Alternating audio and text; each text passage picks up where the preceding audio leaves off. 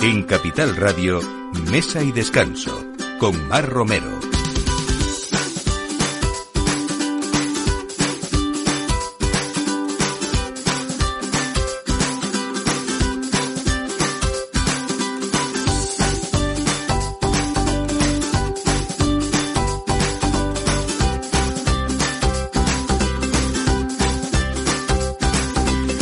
Buenos días, aquí llega la hora de mesa y descanso en Capital Radio, la hora del aperitivo y no sé si se les ha ocurrido a ustedes el aperitivo de hoy, pues en su mesa que estén los pistachos, porque precisamente ayer fue el Día Internacional del Pistacho eh, y que en los últimos años pues es verdad que también ha llegado esa moda a nuestro país desde hace ya bastantes, pero ya existen en Castilla-La Mancha, por ejemplo, miles de estadias de este cultivo que dicen puede relevar al olivo como el nuevo oro verde español en las próximas décadas.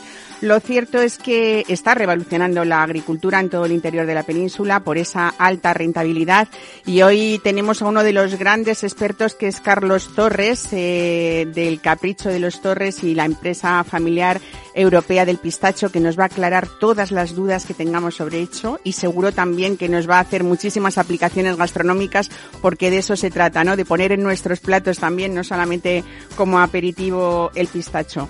Y vamos a hablar hoy también también de una bodega muy especial porque mm, hay una, una pareja de estadounidenses, Francis y Kathleen, que después de quedarse enamorado de los viñedos y los paisajes de, Rioja mientras hacían el camino de Santiago, pues decidieron instalarse en la zona más alta de la Sierra Cantabria, donde reúnen 20 hectáreas de uva tempranillo con las que realizan dos vinos, Ansa y Aistear, que son reflejos de esa modernidad riojana y que combinan pues frescura y un gran potencial de guarda, que vamos a hablar hoy con su directora de sostenibilidad, Marta Ortiz Arce. Y también aquí se habla de lujo eh, y sobre todo de amantes no solamente de la gastronomía, sino también de la música, de la pintura, de la literatura. Y tenemos muy cerquita de esta emisora, somos vecinos de Monteverdi, que es el selecto club de estas artes, donde mm, se divulga también mecenazgo y filantropía. Y vamos a hablar hoy con su director Javier Martí para hablar de, de, él es presidente de la Fundación Excelencia y vamos a hablar de este espacio privado para encuentros personales, profesionales o, corporativos de empresa también. Y ya algunos pensando en el carnaval, seguro que están pensando también en Canarias y por supuesto esos días que nos esperan dentro de no muy tarde, que será Semana Santa. Así que vamos a viajar de, de la mano hoy de ustedes y de Mesa de Descanso a un lugar pues precioso que está de, debajo de esa mirada del Teire que es eh, Ico de los, de los vinos, famoso no solamente por su drago milenario y por sus vinos también, sino por muchas de sus calles y de pequeñas plazas que, que vale la pena disfrutar de ellas. Así que todo esto a partir de ahora en Mesa y Descanso con Miki Garay en la realización y quien les habla, Mar Romero. Bienvenidos. Mesa y Descanso con Mar Romero. Got this in pocket. Gunpowder, I'm gonna use it. Intention, I'm feeling. Gonna make you, make you, make you notice. Got motion, restrained emotion. I've been diving,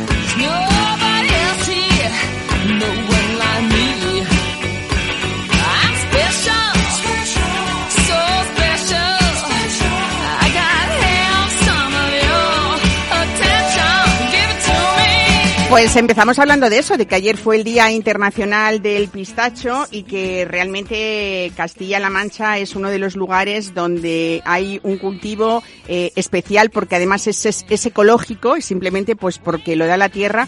Y vamos a ver muchísimos eh, secretos con, con Carlos Torres que, que él es parte de esa empresa familiar que es europea del pistacho que está ubicada en Villacañas en, en Toledo y se dedica a la producción y también a la asesoría de, de estos cultivos. Carlos, buenos días, bienvenido. buenos días a todos, muchas gracias. Bueno, no solamente fuisteis pioneros en la zona, sino que fuisteis el que los que disteis el empuje de pensar que había otros cultivos mucho más productivos en Castilla-La Mancha de lo que eran esos cultivos de secano pero que había que hacer una apuesta importante y un riesgo porque hasta entonces habíais sido de los primeritos que se dice allí, ¿no? Sí, bueno, ahora en el tiempo en el que vivimos hoy se habla muchísimo de sostenibilidad, de de, ¿no? de medio ambiente y tal. Y nosotros hace ya muchos años, mi hermano, que yo le llamo el, genio, ¿no? mi hermano para mí es un, es un genio, encontró que, que nuestra zona para el viñedo estaba empezando a haber mucha falta de agua. Somos, o sea, la zona nuestra de La Mancha es donde más viñedo se cultiva de España, es la, el gran el gran vino, ¿no? El gran, la gran bodega del mundo. Y claro, la viña necesita mucha agua, teníamos un montón de problemas y había que buscar un cultivo alternativo. También nosotros nos dedicamos al mundo de la gastronomía y bueno, queríamos encontrar un producto que, del que pudiéramos ser abanderados, ¿no? Poder, ser embajadores ante el mundo de un producto que estaba empezando a ponerse de moda, pero que prácticamente nadie conocía. Solamente había un centro de investigación en, en Ciudad Real que se llamaba El Chaparrillo, que fueron los que empezaron hace 30 años con, con este mundo. Y de ahí nosotros y otros y otros y otros, y bueno, pues nosotros llevamos 12 años con, con la empresa. Había alguna alguna pequeña parcela de pistachos cuando nosotros empezamos, pero nada que ver con lo que está pasando hoy en La Mancha. O sea, lo de hoy en La Mancha es... ¿Como cuántas hectáreas calculáis que hay ya sembradas en La Mancha de cultivos de, de pistachos? Pues según los datos del 2020, porque 2021 no se hicieron, no se hizo estudio, según los datos del 2020 se plantaron en toda España aproximadamente 70.000 hectáreas, de las cuales 58.000 están en La Mancha. O sea, estamos hablando de, la mayor extensión de, pistacho ahora mismo a nivel nacional. He de decir que en comparación con países productores de pistacho estamos muy por debajo en producción aún, o sea, hay mucho recorrido y mucho camino por hacer aún. Bueno, eh, dicen, eh, tú eres el experto, que, que un pistacho, un árbol necesita entre 6 y 7 años de cuidados intensivos para comenzar a dar frutos y en este tiempo, claro, los gastos eh, son considerables, pero hablando de rentabilidad, también después el que haya tenido esa paciencia y esa valentía en sus primeros tiempos como vosotros, eh, pues dicen que una, una hectárea de pistachero da unos ingresos entre 6.000 y 9.000 euros. ¿Eso es así? Eso es así en datos, eh, como todos los que estamos aquí y, visitamos el campo muy a menudo, eh, eso es si todo está perfecto. en las condiciones idóneas. En las condiciones idóneas y todo perfecto. La realidad es que nosotros los primeros árboles empezaron a dar de verdad producción y, y considerar que tienes una producción importante a partir del octavo, noveno año, es cuando realmente ves que el árbol está cubierto y que tiene todo lo que tiene que tener para, para dar producción. Y luego también es verdad que ahora, eh, como nuestra competencia está viendo que, que, hacemos un producto muy bueno, o sea, nuestra competencia hablo de otros países productores, están viendo que hacemos un producto impresionante, que está muy por encima en calidad del resto de, de países, pues se están poniendo las pilas, se están aplicando eh, igual los mismos sistemas que nosotros. Entonces, la defensa de esos 6, 9 mil euros hectárea habrá que eh, ir reubicándola, ¿no? También es verdad que ahora mismo no hay procesos, todo, todo muy manual, no, no, estamos muy avanzados, pero bueno, como todo, ¿no? Como como todo en como todos los cultivos todo tiene su recorrido. eso es, eh, bueno decir por ejemplo que somos competencia directa pues con Oriente Próximo con Estados Unidos que han sido pues tradicionalmente esos países eh, productores pues es, muy importante no hablamos también de sostenibilidad y de asesoramiento en la en, vuestra, de vuestra empresa hacia toda esa industria pistachera también eh, porque el 90% de los cultivos de pistacho en Castilla-La Mancha son ecológicos simplemente bueno, pues con sistema de riego y energía solar sobre todo, ¿no? Y, mucho trabajo manual por parte de los agricultores que nos toca, pues, pues mucho trabajo de tractor, de, mano, de cuidados, de injertar, de podar a tiempo, de hacer muchos trabajos.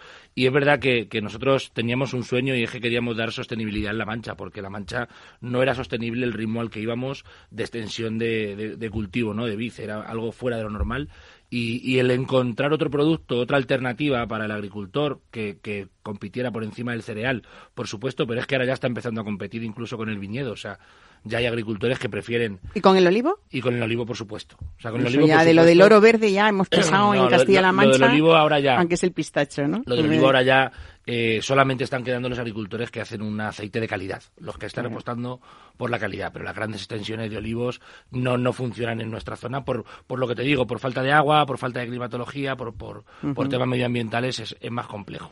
Bueno, eh, en Castilla-La Mancha se, se cultivan principalmente tres variedades de pistacho, ¿no? Eh, Eso es. Es la arnaca, eh, Kerman, Kerman y, y, Sirora. y Sirora.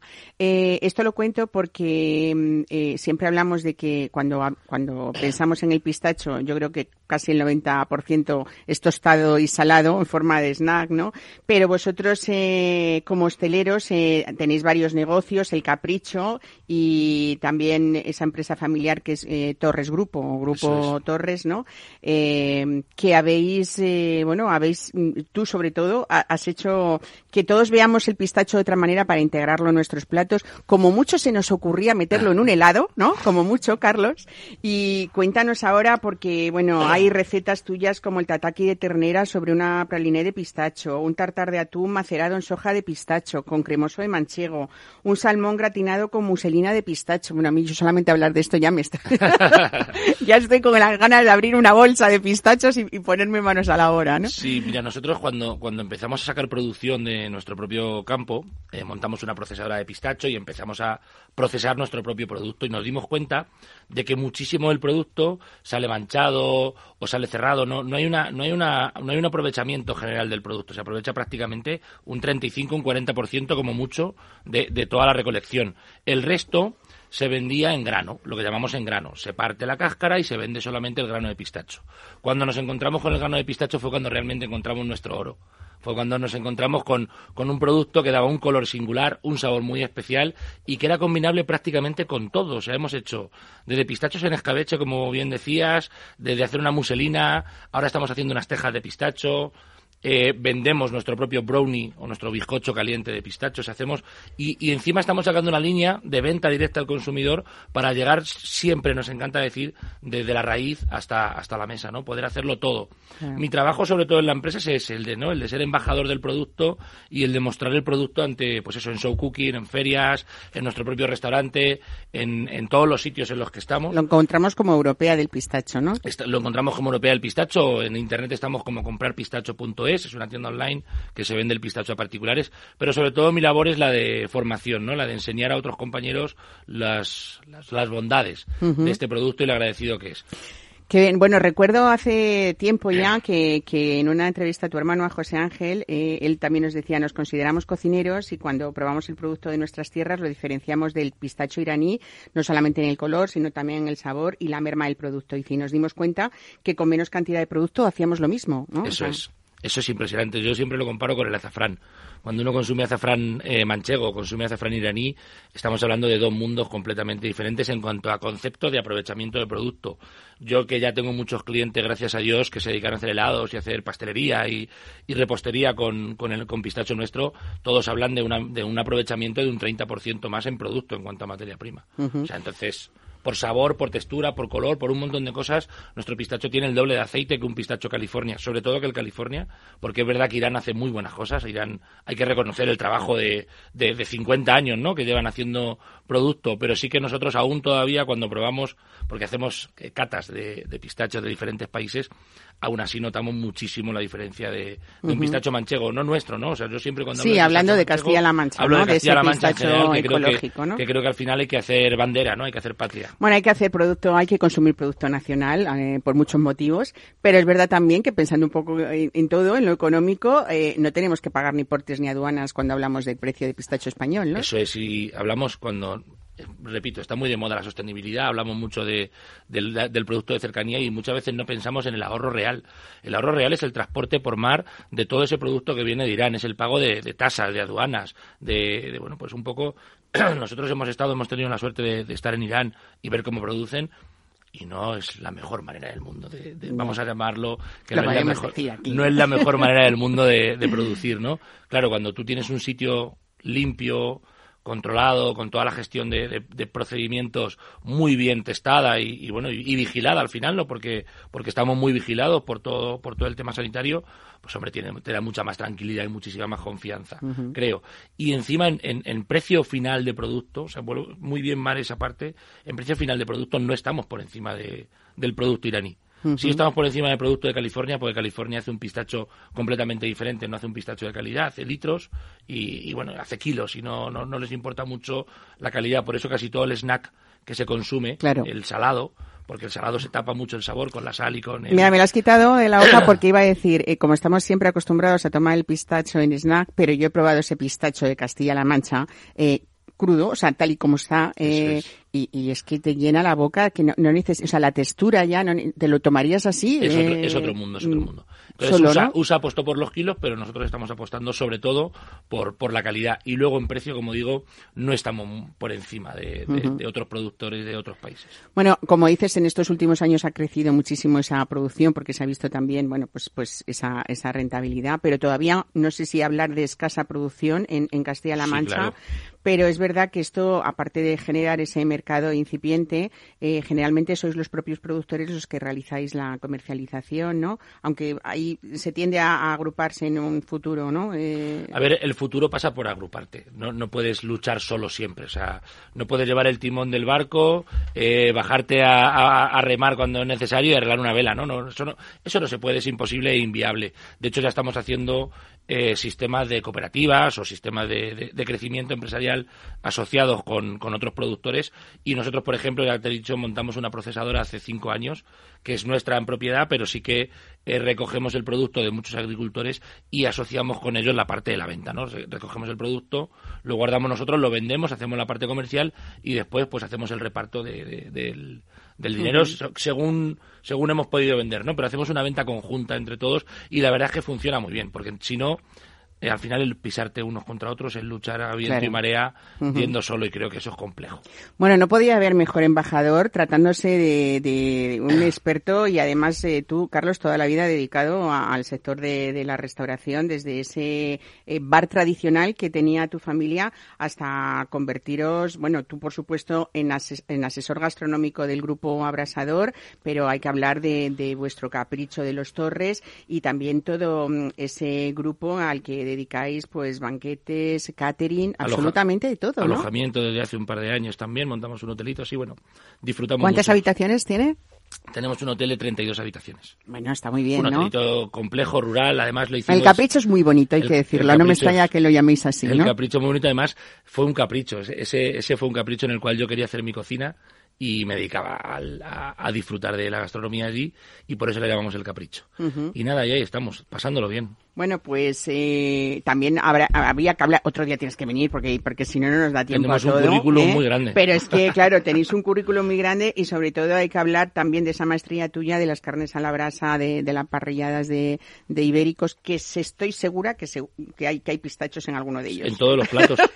en algunos, ¿no? Nuestra carta, cuando llega un alérgico a los frutos secos, le decimos, usted aquí no se lo va a pasar bien. Pero bueno, sí tenemos opciones para todos. Oye, hace poco teníais, eh, para terminar, en mente poner en marcha un nuevo proyecto que se llamaba o se llamaría Agricultura para procesar el pistacho. Eh, ¿Ha cambiado? ¿Sigue en pie? ¿Ya está rematado? Ya está rematado y estamos procesando y estamos vendiendo ya el, pistacho procesado y además es que ahora nuestra mayor parte de la producción se vende en grano porque hay muchísima demanda. Claro, al final el cliente internacional ha conocido el producto manchego y no quiere nuestro producto para snack, quiere nuestro producto para heladería, para, heladería, para gastronomía. O sea, sobre todo estamos vendiendo mucho para gastronomía y ahora estamos haciendo una línea nueva de productos junto con, con una empresa que se dedica a hacer batidos nutricionales para, para deportistas porque han encontrado un montón de propiedades en el pistacho y estamos fabricando una línea de pistacho para hacer batido de, pistacho también, ¿no? Hombre, como, buen fruto seco, muy energético, muy saludable también, Como complemento deportivo, sí, sí, estamos ahí a tope.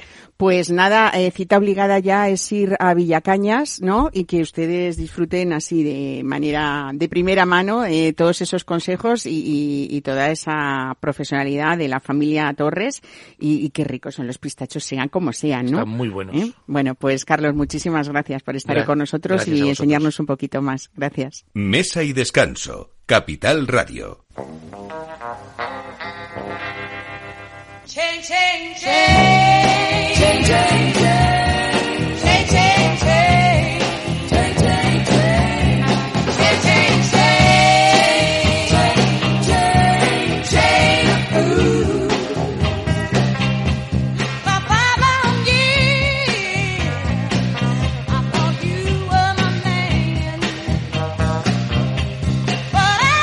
Pues nos vamos hasta La Rioja Alavesa, yo con mi bolsa de pistachos en el bolsillo, ¿eh? y vamos a hablar de 202, una bodega boutique que recurre a viñedos viejos propios, repartidos por La Bastida, por Lanciego, por Ciprán, por el Villar, en las zonas más altas de Sierra Cantabria. Y hoy tenemos a su directora de sostenibilidad, Marta Ortiz Arce. Buenos días, bienvenida. Buenos días, Mar. Bien- eh, muchísimas gracias por darme la bienvenida. Estoy emocionada de estar aquí. Un, un gustazo y un placer. Gracias. Bueno, a mí también me encanta hablar de buenos vinos y sobre todo de esa historia que he comentado yo al principio del programa porque qué bonito, ¿no? Que un matrimonio estadounidense vaya eh, al camino, a hacer el camino de Santiago, se quede enamorado de esos paisajes, esos viñedos de, de Rioja y, y bueno, y, y cuente con vosotros, con Luis Güemes como director técnico y enólogo de la bodega y contigo como, como directora de sostenibilidad, ¿no? Ha sido un, eh, eh, imagino una historia que además como muy decisiva o muy decisoria en vuestra, en vuestras vidas, tanto la de Luis como, como la tuya, porque vivíais en Madrid, ¿no? Sí, sí, sin duda. Eh, yo siempre digo que esto es una apuesta no solo profesional, sino sobre todo una apuesta personal. Eh, cuando, mm, bueno, para todos nosotros ha sido un, realmente es como eh, perseguir un sueño, ¿no? Eh, cada uno de nosotros tenemos nuestros propios sueños, ¿no? Y, mm, y, y- y como bien comentas, la historia de, este matrimonio de peregrinos, este matrimonio estadounidense, que de la manera más emocional se enamora de, del camino de Santiago mientras lo, lo, recorre. Para quien haya hecho el Camino de Santiago sabe que es una experiencia muy íntima y muy, eh, muy profunda, ¿no? Eh, y entonces ellos eh, pues sueñan con eh, poner en marcha una, una, una bodega propia. Eh, en este en este camino eh, conocen a Luis Güemes, que es mi marido, y le proponen poner en marcha este este proyecto desde cero, hacer vinazos en Rioja. Bueno, es que para un enólogo pues es que es un sueño hecho realidad. Eh, y dos años después de que Luis empezara a, pues a, buscar los, los mejores viñedos de viñas viejas y en altitud, que es lo que nos caracteriza, y empezar a, montar la bodega. eh, una bodega adaptada a estos viñedos, es decir, que los pasos han sido primero comprar el viñedo, luego construir la bodega para hacer estos viñedos. Es una bodega garaje pequeñita, poco ambiciosa, mm, cuyo objetivo eh, lo tenemos clarísimo, es hacer vinazos. No, no es una arquitectura em, eh, deslumbrante, es eh, un- un- un- una bodega práctica para hacer los mejores vinos, muy tecnificada y, y, y entonces, como te, como te comentaba, efectivamente es una apuesta personal porque dos años después de que Luis empezara eh, con este proyecto, pues ya nos lía al resto de la familia. Eh, no solo a mí, sino a mis dos niñas pequeñas que también eh, se embarcan en esta aventura. Y bueno, pues hace ya seis años que, que vivimos ahí y la verdad es que estamos encantados. Eh, a toda la familia nos encanta eh, vivir en contacto con la naturaleza. Eh, eh, lo bueno de vivir eh, cerca de la naturaleza y en un y en una zona y en el mundo rural es que uno tiene más tiempo, ¿no? Que es, que es un, eso es un lujazo. ¿no? Desde luego, Cuando uno- calidad de vida totalmente. pues mira, fíjate que cuando me iba a, a- a- a vivir a Rioja, la gente me decía, uy, vas a tener más calidad de vida. Y no sabía a qué se referían. Imagínate, digo, pero ¿eso qué es calidad de vida? Claro, al final es tener más tiempo y cada uno utiliza su tiempo eh, en, en lo que más le gusta, ¿no? Eh, Vivís en Logroño, ¿no? Que bueno, en estáis muy cerca del campo, pero A también ver- estáis en una ciudad muy bonita. Sí, es una ciudad maravillosa y además lo que tiene esa región es una gente maravillosa. Eh, lo tengo que decir, nos han acogido con los brazos abiertos. Eh, eh, estamos encantados. Y, y- lo bueno que tiene Logroño es, bueno, primero que estás a 20 minutos de La Guardia, que es donde está la bodega. La Guardia es una maravilla, no sé si habéis estado, pero bueno, es que es, es uno de los pueblos más bonitos de España y así lo dice además su, su cartel, ¿no? Que te encuentras cuando entras. Es una eh, villa amurallada eh, medieval maravillosa. Y, y, y- lo que tiene esa región, que a mí me, me, me- tiene enamorada, son los paisajes, esa, eh, em, em, ese respeto hacia el paisaje, hacia no solo los viñedos, sino hay, hay un mosaico de cultivos, ¿no? Porque te encuentras también eh, cereal, bosquetes de encinas y de eh, vegetación autóctona acompañando los bordes de los viñedos, eh, olivos, almendros. Es un clima mediterráneo con influencia atlántica, pero sigue siendo clima mediterráneo. Y al fondo siempre presidiendo eh, Sierra Cantabria. Bueno, Qué es que es maravilloso. Bueno, habéis eh, intentado buscar, yo creo que lo más selecto de, estos viñedos, ¿no? Y, también eh, en vuestra bodega habéis, eh, eh, os habéis visto obligados, como estáis diciendo, a hacer buenas vinazos, ¿no? A convertir el vino en apenas 5 hectáreas de las 20 que poseéis en Rioja Alavesa para hacer un tesoro más allá de Sierra Cantabria, que es lo que hoy nos traes, ¿no? Efectivamente. Bueno, eh, em, como, como hablábamos antes, ¿no? Eh, mm, para hacer mm, buen vino, em, eh, lo que necesitas son viñedos. Es decir, eh, el buen vino empieza en, en, la uva, ¿no? En uva buena. Entonces, nosotros tenemos estas 20 hectáreas y em, lo bonito es que cada añada vamos seleccionando las 5 hectáreas que más nos gustan por la sencilla razón de que no nos caben más en bodega. Solo nos caben 5 hectáreas. Pero eso significa que hacemos una selección anual eh, de aquellos viñedos que más nos han gustado ese año. Que porque además, dependiendo del año, pues eh, eh, pueden variar, ¿no? Si han sufrido una helada, pues eh, podemos tener menos producción de determinados viñedos, aunque nos gusten mucho, eh, o si han sufrido una sequía, o bueno, por determinadas circunstancias, ¿no? Los, eh, como bien decía antes eh, Carlos, eh, el tiempo mm, te determina, ¿no? La, la calidad de la producción y al final un buen agricultor sabe que que mm, un buen agricultor siempre es humilde, ¿no? Porque al final sabe que él puede Que no depende todo de él, ¿no? Que la, la madre naturaleza manda. totalmente. Entonces, lo bueno es que nosotros sí que cada año tenemos esa carta para poder seleccionar los viñedos que más nos gustan.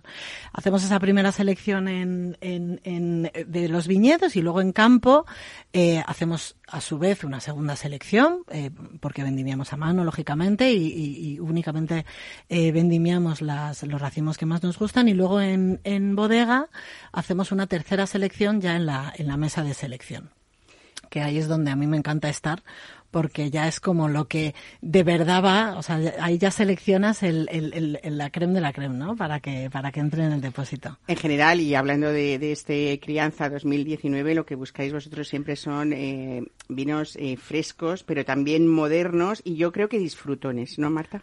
Totalmente, totalmente. Al final, el, el, el- eh, afortunadamente, el mundo del vino cada vez se acerca más al consumidor y le da lo que quiere, ¿no? Y entonces, ¿qué quiere el consumidor? Pues al final, una bebida eh, con la que eh, disfrutar. Eso es lo, lo principal, ¿no? Con la que, o sea, una bebida que te dé placer. Em, pero luego, además, lo, lo bonito que tiene el vino, a diferencia de otras bebidas, es esa conexión directa con el paisaje, con la naturaleza, con, con la, con, con- incluso con la, las personas que viven en el mundo rural, ¿no? Cosa que no ocurre, pues, en, bueno, pues con, con otros refrescos, ¿no? Industriales 100%. Eh, el vino em, es un, eh, bueno, es, un, es, un, eh, es una bebida que nos ha acompañado a la humanidad desde hace miles de años y, y por algo será, ¿no? Es que, es que tiene hasta Dios, o sea, tiene a un Dios, ¿no? Eh, eso, eso se lo digo yo a mi hija de ocho años que, que dice, pero el mundo, pero el vino, pero el vino pues no es tan importante. Y, y, y entonces le digo, hija, pues si es que tiene hasta un Dios. O sea, imagínate lo importante que es eh, el vino, lo, lo que ha acompañado al, al, al hombre, ¿no? A lo largo de la historia. Y, y, y me he ido por las ramas. Nada, estaba- estábamos hablando de ese crianza que no me extraña porque cuando hablamos de vino, de cosas ricas, estoy viendo aquí de, de- al lado con, con la copa, pues esa fruta negra madura, esa mermelada de mora, ¿no? sí. Eh, Carlos, tú que además también eres un amante del vino, ¿no? Que vamos, esto me da igual con pistachos o con lo que sea, porque lo que se, de lo que se trata, como dice Marta, es de disfrutar. Pero vamos a hablar de este crianza 2019 porque es el Benjamín eh, de la de la Garas Winery Bodega 2002, Sí. 2002. Eh, llega por primera vez al mercado español porque, a pesar de ser su tercera añada, la primera, 2017, se agotó en pocos meses y la segunda, 2018, se etiquetó íntegramente para el mercado estadounidense. Efectivamente. O sea que ya venís como con pie firme, ¿no? Sí, la verdad es que fue, fue un exitazo. Es que antes de lanzarlo oficialmente ya se ha agotado. O sea, que, que, que ha encantado. Eh, la historia del crianza, además, es muy bonita porque el, eh, se concibe durante el confinamiento. eh, que bueno pues hace dos años vivimos un- unos tiempos muy difíciles no y, entonces pues todos tuvimos tiempo para reflexionar y para tomar decisiones em, que, que nos, que nos permitía de repente un poquito de reposo y decir, oye, ¿a dónde vamos? ¿no? Eh, y- igual, ¿no? Esa reflexión profunda, ¿no? Lo que hablábamos antes del Camino de Santiago. Em, y entonces eh, concebimos este crianza para, eh, como bien comentábamos antes, dar al público, al, al cliente, lo que demandaba. Un, un crianza cercano, fresco, fácil, eh, muy rico, muy sabroso, eh, pero un poquito más cercano eh, y, y- y- y muy disfrutón, muy disfrutón, como bien comentas. Eh, en, la- en todas las, las marcas, vamos a hablar un poco, si te parece, Marta, de las etiquetas, porque yo creo que en cualquier lineal, Sí. los vinos de la bodega 202 mm, se sabe, vamos, quiero decir, se ven rápidamente. A mí es una etiqueta que me parece muy bonita, pero que tiene su explicación y su significado Sí. llena de puntos. Cuéntanos. Sí, mira, como dice una amiga mía arquitecta, dice, a mí es que eh, vuestra etiqueta me transmite mucha paz y mucha armonía. Y, y eso la verdad es que siempre me gusta, me gusta. Em, pues son 202 puntos, eh, pero es verdad que ordenados de manera que eh, es una es una etiqueta armónica, eh, a la vez como orgánica, porque no es que sean puntos, mm, mm, no, no son eh, No son puntos perfectos. perfectas, Sí, sí, son como la vida misma. la vida. Son, son puntos Qué imperfectos. bonita es la imperfección, Marta. Totalmente, son puntos imperfectos. Y, y son 202 puntos haciendo referencia a este número que nos eh, caracteriza, que es 202, de ahí el nombre bodega 202, que es el em, prefijo telefónico de eh, Washington DC que Anda. es la ciudad donde este matrimonio estadounidense, eh, estos peregrinos estadounidenses que se enamoran del Camino de Santiago, pues eh, no solo viven, sino sobre todo se conocieron y se enamoraron ahí, ¿no? Entonces tienen ese vínculo especial con, con, con Washington DC y de ahí ese nexo, ¿no? Bodega en español, 202 eh, como guiño a, a Washington DC y, y entonces en la bodega se reflejan estos dos, o sea, estos 202 puntos y los dos últimos puntitos siempre son de otro color. Eh, nos gusta decir que eh, esos dos puntitos somos nosotros. O sea, los otros 200 son, pues, pues, pues oye, Todo lo que, todo, lo que rodea para hacer un buen vino, ¿no? Efectivamente, y los 202 son pues eso que hemos seleccionado y que nos representa a nosotros como bodega. Y entonces tenemos tres eh, vinos diferentes. El crianza, que es del que estamos hablando, tiene estos dos puntitos eh, de color morado. El, eh, y luego tenemos otros dos vinos, que son vinos de, de autor, que ahora eh, si quieres también lo comentamos, que son Aiste Arianza, que tienen los puntitos en color azul y rojo, respectivamente. Bueno, en el caso de Estear, eh, que vamos a hablar también de él, eh, nos lo has traído, es un puzzle de parcelas de Rioja Alavesa, ¿no? Eh, me gusta mucho porque este nombre, que suena así un poco, pues es, es la palabra viaje en gaélico. Sí, así es. Viaje en el Aistear. efectivamente. Eh, viaje en el sentido más trascendental, ¿no? De la de la palabra, que es como bien hem- hemos comentado antes, pues el viaje que todos hemos hecho para eh, que todos hemos emprendido para poner en marcha este, este proyecto, ¿no? y, y luego además es un viaje porque es que mm, cuando lo pruebas, pues, pues, pues da pie a, a- a que tu imaginación vuele, ¿no? Con, bueno. con lo que te inspira el vino. Me encanta esos éxitos eh, de estos vinos tan jóvenes relativamente o de la historia de la bodega tan joven. Me gusta mucho porque sabes que además Luis Güemes, que es tu marido, fue compañero mío hace muchos años en el, en, eh, en el máster de sumilleres de la Cámara de Comercio cuando él estaba eh, de enólogo em, en una bodega madrileña. En Tagonius. En Tagonius. Sí. Eh, me acuerdo. Entonces Sí, esto sí, me hace mucha ilusión, pero es verdad que mm, eh, esa crítica especializada internacional, por ejemplo, este a este ar ha sido en, en 2015 pues eh, uno de los vinos preferidos de, de Tim Ampkin, eh, de Wine Spectator, eh, de Yancy Robinson, que es una gran conocedora de nuestros vinos, sobre todo también de Rioja, y ella dice que agradece que en Rioja haya vinos tan diferentes o con estilos tan diferentes como los que habéis propuesto desde 202, ¿no? Bueno, la verdad es que elaborar vinos en Rioja es todo un reto porque hay una riqueza y una diversidad que, que, que, que, es explosiva, ¿no? Eh, de hecho, en el último eh, informe de Tim Atkin así lo decía, ¿no? Decía, es que, es, eh, o sea, lo que me he encontrado este año ha sido eh, alucinante, ¿no?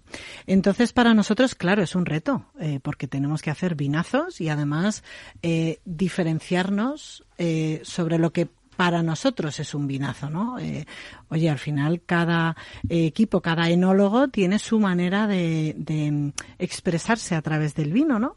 Y, en ese sentido eh, son vinos, em, pues muy bueno, pues muy, muy, muy frescos, muy eh, expresivos, muy intensos, muy Aquí hay como complejos. mucha lavanda, mucho tomillo, ¿no? Sí, es que claro, puedes encontrar tantos matices, pero todo dentro de, de la armonía, el equilibrio y la y, y- y- y- un sabor muy agradable, ¿no? Bueno, un, un sabor y, aromáticamente es, es también eh, muy inspirador, ¿no? Todo lo que puedes encontrar, efectivamente. Fruta roja, pero también fruta negra.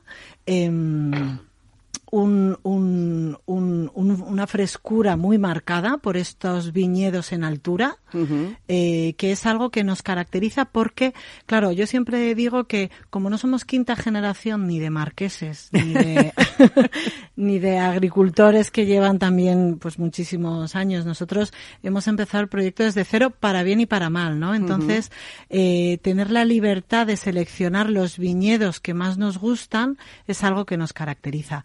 Y los viñedos eh, que hemos elegido, teniendo en cuenta el cambio climático que ya está aquí, son eh, vinos en altitud, ¿no? Donde eh, afortunadamente afecta un poquito menos el, el cambio climático. Marta, tú además eres ingeniera de montes, contigo hay que hablar de sostenibilidad, porque además eres la, la- la directora de sostenibilidad de 202, ¿no? Eh, Bueno, es que eh, fíjate que estamos ahora hablando, Carlos y yo, sobre la importancia de la sostenibilidad, ¿no? Que ahora por fin empieza a estar de moda, por fin, pero es que los agricultores sabemos desde hace mucho la importancia de la sostenibilidad, ¿no? Es que, eh, y además, no solamente eh, aplicada a la gestión de- del propio campo, ¿no? Del propio viñedo en, en- en mi caso, del, del, del pistacho en el caso de Carlos, sino de todo lo asociado, ¿no?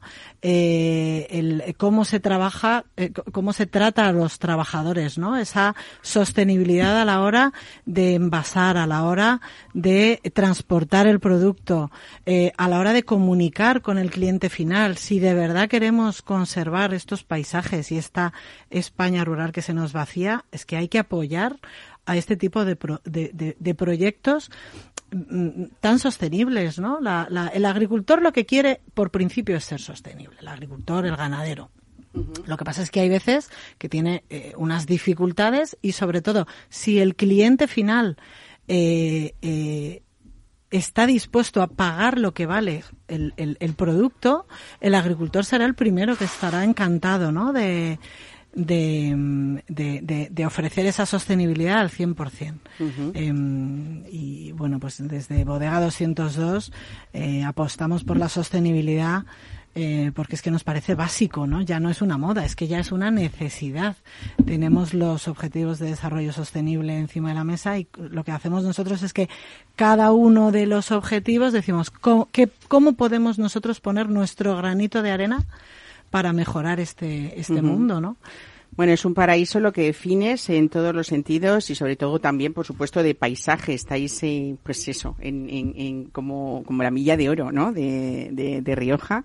Eh, ¿Hay posibilidad de quienes nos están escuchando hoy en el programa que uno pueda visitar 202, conoceros de cerca y ver eh, todos esos viñedos, ese cuidado y esa selección de vuestros vinos? Pues mira, eh, no tenemos como tal eh, oferta enoturística, quiero decir que quien, quien se meta en la página web, que es www.bodega202.com, eh, no verá eh, una, una plataforma para poder eh, hacer una, una visita eh, enoturística, pero si nos contactan, y si nosotros eh, nos cuadra, porque al final somos un equipo muy pequeñito y eh, pues, si estamos en Vendimia es que estamos en Vendimia y si estamos en una feria estamos en una feria. Entonces, eh, por desgracia, o, o, bueno, la- esas son las circunstancias, ¿no?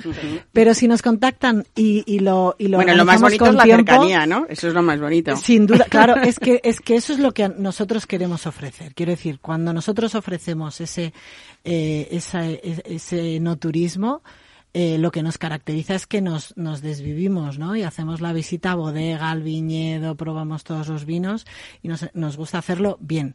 Eh, entonces, que nos contacten, por favor, que en la página web eh, van a tener el contacto. De hecho, vamos, el teléfono que aparece es el mío, o sea, que es que ya me, me están poniendo voz. Cara todavía no, pero voz. Y estaremos encantados de, de hacerles un, un tour por- no solo por los viñedos y la bodega, sino por, por toda Rioja, que es una maravilla, y en concreto Rioja Alavesa. Pues Marta Ortiz Arce, muchísimas gracias por traernos, bueno, este proyecto tan bonito que tiene tantas historias que contar y todas con, con ganas de contarlos todos, ¿no? Porque además es que es verdad y entonces siempre habéis pensado en, en muchos puntos positivos y eso hace que cuando uno se cree un proyecto, pues salgan estos resultados al final, ¿no? Hay Pues, que creérselo. ¿eh? Mira la familia, la familia de Carlos, ¿eh? Sí, sí, cómo sí. lo creyó y Así cómo, es. cómo ha impulsado no solamente una empresa, sino pues un sector importantísimo dentro de, lo, de una grandísima comunidad autónoma como es Castilla-La Mancha, ¿no? O sea, que fenomenal. Pues muchísimas gracias, Mar, por, la, por darnos la oportunidad. Como bien comentabas, eh, fuiste compañera de, de Luis Gómez y te tenemos un cariño eh, especial. Así que cuando Yo quieras, también. aquí estaremos. Y precisamente por eso eh, eh, he traído para celebrar y porque, eh, porque venía a tu programa este vino eh, que es nuestra primera añada de ANSA que obtuvo eh, 95 puntos Wine Spectator y que nos colocó en el mapa ya con la primera añada. Así que, eh, bueno, con Fue entrar triunfando. ¿eh? Como Bueno, pues, a Porta Gallola. Mira, fue, fue muy sorprendente, la verdad, porque cuando nos metimos en la base de datos de Wine Spectator, ahí puedes jugar, ¿no? Con, a ver, eh, Rioja, eh, más de 95, y de repente vimos que estamos entre los 37 mejores vinos de Rioja que se habían catado en Wine Spec- Spectator en la historia. Qué bueno. Codeándonos, pues, con, con, con bodegas históricas maravillosas, ¿no? Entonces. Bueno, no hay pues, cosa más bonita que lo que nos pasa en este programa, que es hablar de productos eh, muy especiales y, y muy cuidados. eh, y en este caso nos toca ahora hablar también eh, de un lugar donde disfrutar eh, de esos productos. Nada mejor que con copa en mano. No sé si nos lo va a permitir su director Javier Martí, pero vamos a hablar de un lugar también muy especial. Me encanta hablar en este programa siempre, como saben, de solidaridad, pero también de filantropía y de mecenazgo, por supuesto. Así que nos vamos a ir muy cerquita de esta emisora, eh, porque estamos, eh, Capital Radio está en el número 46, nos vamos a ir 10 números más abajo al 36 y os invito a que disfrutéis de, de este Club Monteverdi. Mesa y descanso con Mar Romero.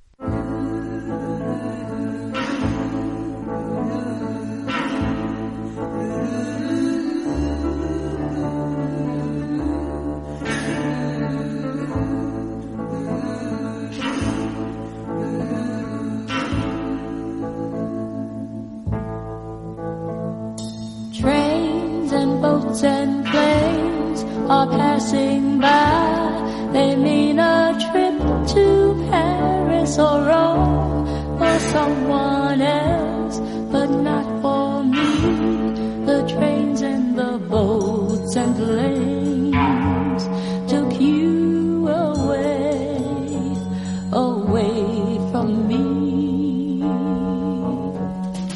We were so in love.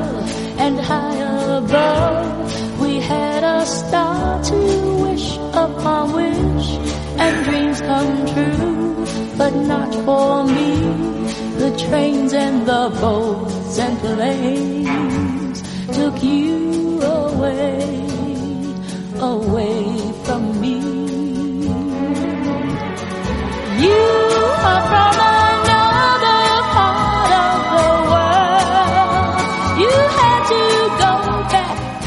Bueno, es un gusto no solamente hablar, como les digo, de filantropía y de mecenazgo, sino hablar, en este caso, con, la con el presidente de la Fundación Excelencia, director de la revista Excelencia Magazine, Musicart, eh, miembro de la Junta de Protectores del Teatro Real y director también del programa de radio en COPE Excelencia Clásica y además, eh, hasta hace muy poco, también eh, compañero en, en- en Capital Radio. Javier Martí, bienvenido, buenos días. ¿Qué tal? Muy buenos días. Un placer volver a, a esta cadena y a este sitio. Cómo me gusta hablar de protectores, de, de, de, de la Junta de Protectores del Teatro Real también, ¿no? Ujú. Y de personas que se preocupan por, pues, pues, pues, por, por eso, por, por fomentar eh, el arte y en tu caso, sobre todo, la, la música, ¿no?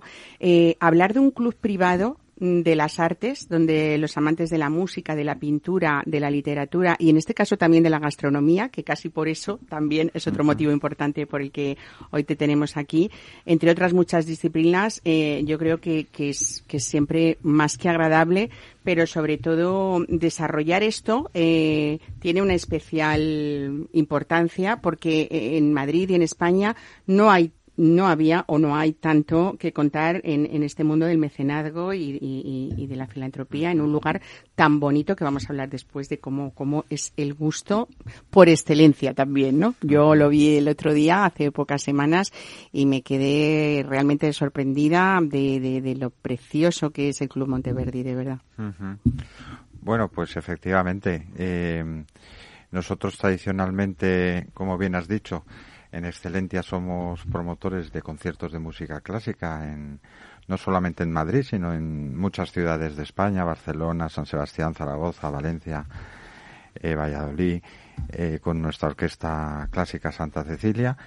Y hace un tiempo decidimos, eh, bueno, pues por esta inquietud de potenciar las artes y expandirlas no solamente a la música clásica, sino también al resto, como la pintura, literatura y gastronomía también. Eh, y, y- y buscábamos un sitio muy relevante en Madrid para, para poder llevar a cabo esta actividad y bueno, pues casualmente lo encontramos y muy bien, pues muy cerquita de aquí, en la calle Almago 36, donde disponemos de un gran espacio, como bien dices, que merece ser visto. Mil metros cuadrados, ¿eh? Hablamos, eh, y hablamos de, de, de más de 18 balcones al exterior. O sea, Sí, es la verdad una es que- maravilla. Sí, eh, eh, parece mentira, pero bueno, hemos llegado en un punto, en un momento muy adecuado, pese a que parezca que no, porque, mm, bueno, pues la realización de grupos, de encuentros eh, reducidos, que es lo que se busca ahora, ¿no? Precisamente eh, el poder ir a un concierto pues para 50, 60 personas de música de cámara, recitales, a conferencias de actualidad, conferencias o presentaciones de libros, exposiciones de pintura, o bien ir a un, bueno, pues degustar buena gastronomía, pues todo en ello se puede llevar a cabo en el Club Monteverdi, que es un club de socios, eh, donde, bueno, se puede pertenecer a él. Sí, y- eso te iba a preguntar. Eh, Mm. ¿qué, qué, eh, qué hay que hacer para pertenecer a un, a un club como Monteverdi? Sí, pues yo creo que en primer lugar visitarlo para, para saber de qué estamos hablando y, Uno en cuanto lo vea quiere hacerse miembro.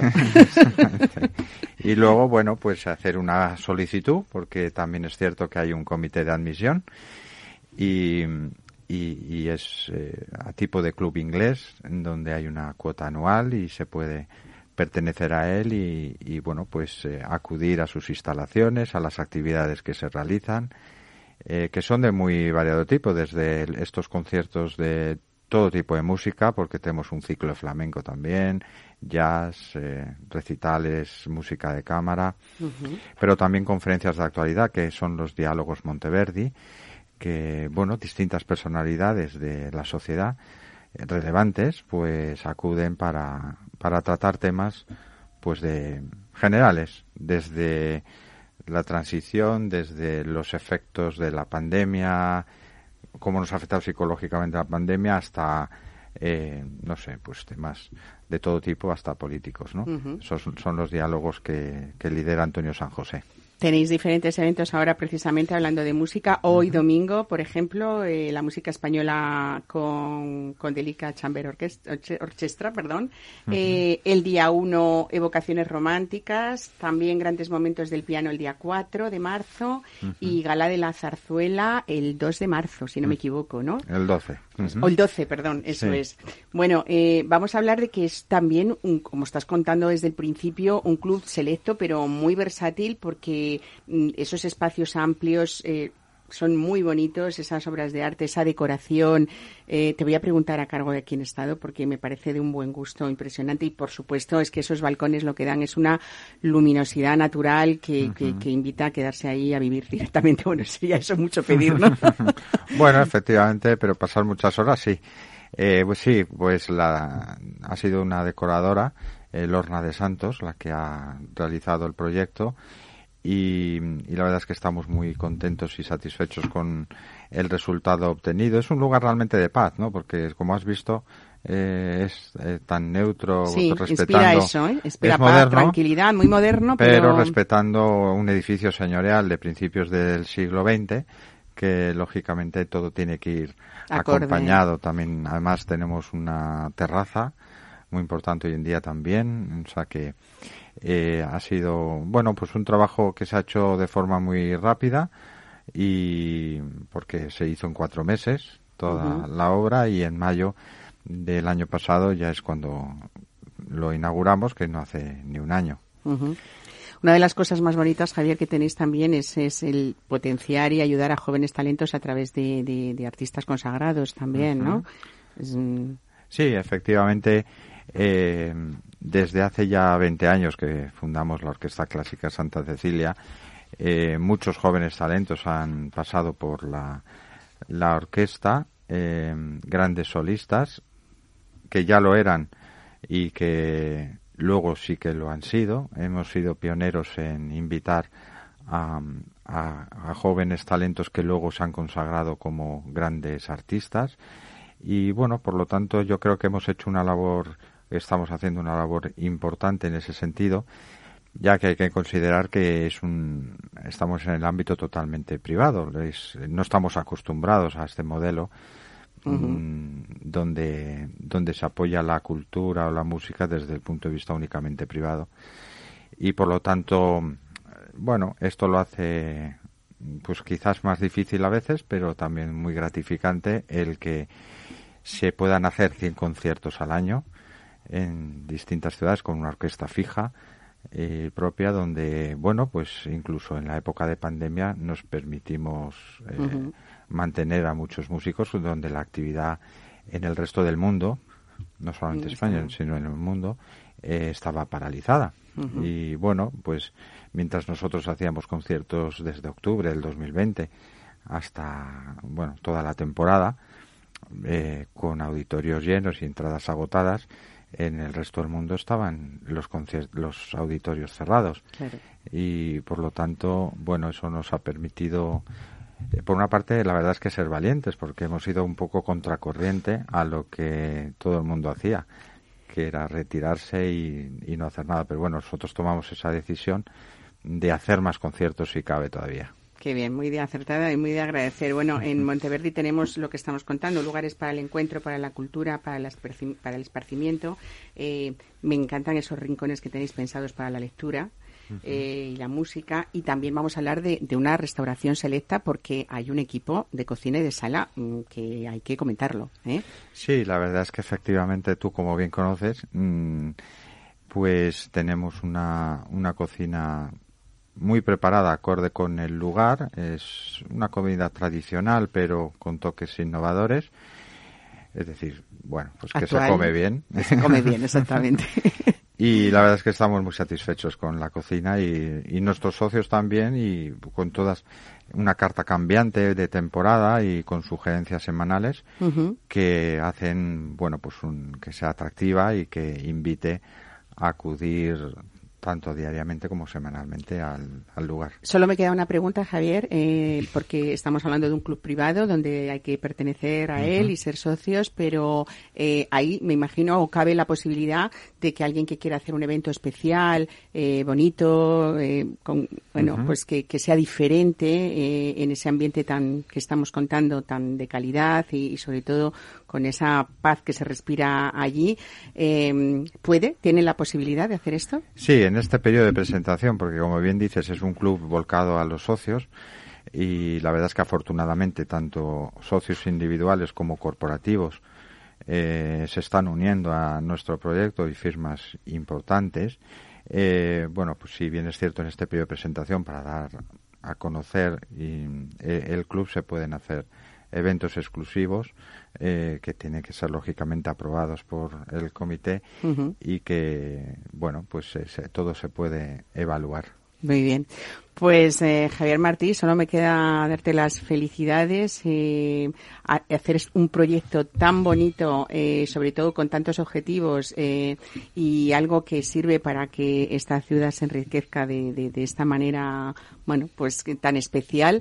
Eh, la verdad es que es ilusionante ver cómo hay empresarios que, que mm. dedican a hacer la vida más alegre, más bonita eh, y de otro color a la gente, ¿no? Sí, bueno, la verdad es que no solamente por tener, bueno, por la idea y ponerlo en marcha, sino también a todas aquellas personas, empresas que lo apoyan, adheriéndose y, y bueno, pues apoyando el proyecto y además en una zona tan prestigiosa, tan tan buena estamos rodeados de edificios preciosos en este barrio. y, y, que bueno pues no es no estamos acostumbrados a ver eh, pues este tipo de actividades en, en el corazón financiero de Madrid, por así decirlo.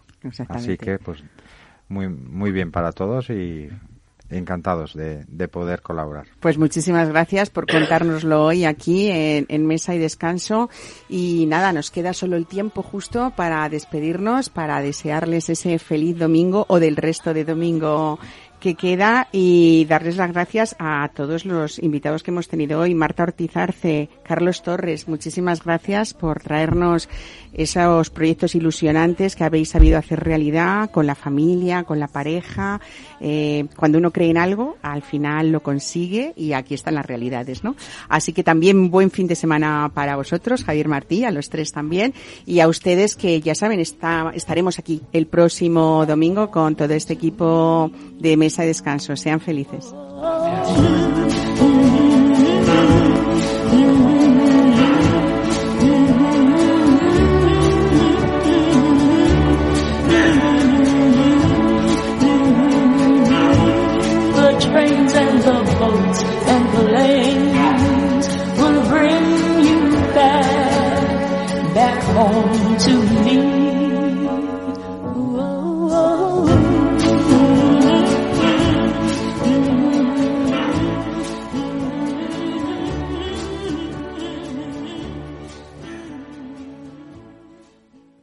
Mesa y Descanso con Mar Romero.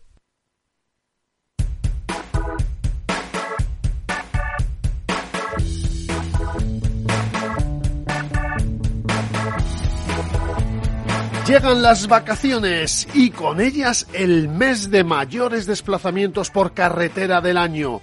Es por eso por lo que queremos recordarte lo necesario que es tener tu coche a punto y revisado antes de emprender el viaje. Por desgracia, muchas veces nos olvidamos de que los que viajan dentro de nuestro automóvil son las personas que más queremos, nuestras familias. ¿Y ellos qué nos tienen que decir? Queremos viajar seguro, queremos que nos cuides en el coche, como en casa, y para ello tienes que revisar el coche y ser respetuoso cuando conduzcas. Está bien, cuenta con ello, pero ¿qué vamos a escuchar en la radio? Capital Radio, y os deseamos un, verano, divertido y sobre todo seguro.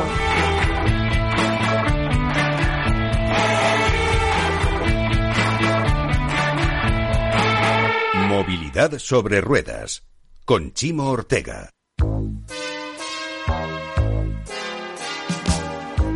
Bueno, la siguiente consulta nos llega desde Bulgaria, desde Sofía, la capital. Julen, buenos días. Muy buenos días, eh, señor Vicente y señor Betty Durante. ¿Sigue usted Capital Radio en Bulgaria? Sí, hombre, lo cojo por internet cada día, ¿eh? Capital Radio es el que mejor lo, lo, lo, lo capto, vamos, en- inmediatamente. Ahora mismo, mire, le puedo poner aquí. ¡Arriba! ¿Eh? Mi vuelta al mundo va a empezar. Son 80 días, son Capital Radio traspasa fronteras. Capital Radio sí es lo mejor, ¿eh?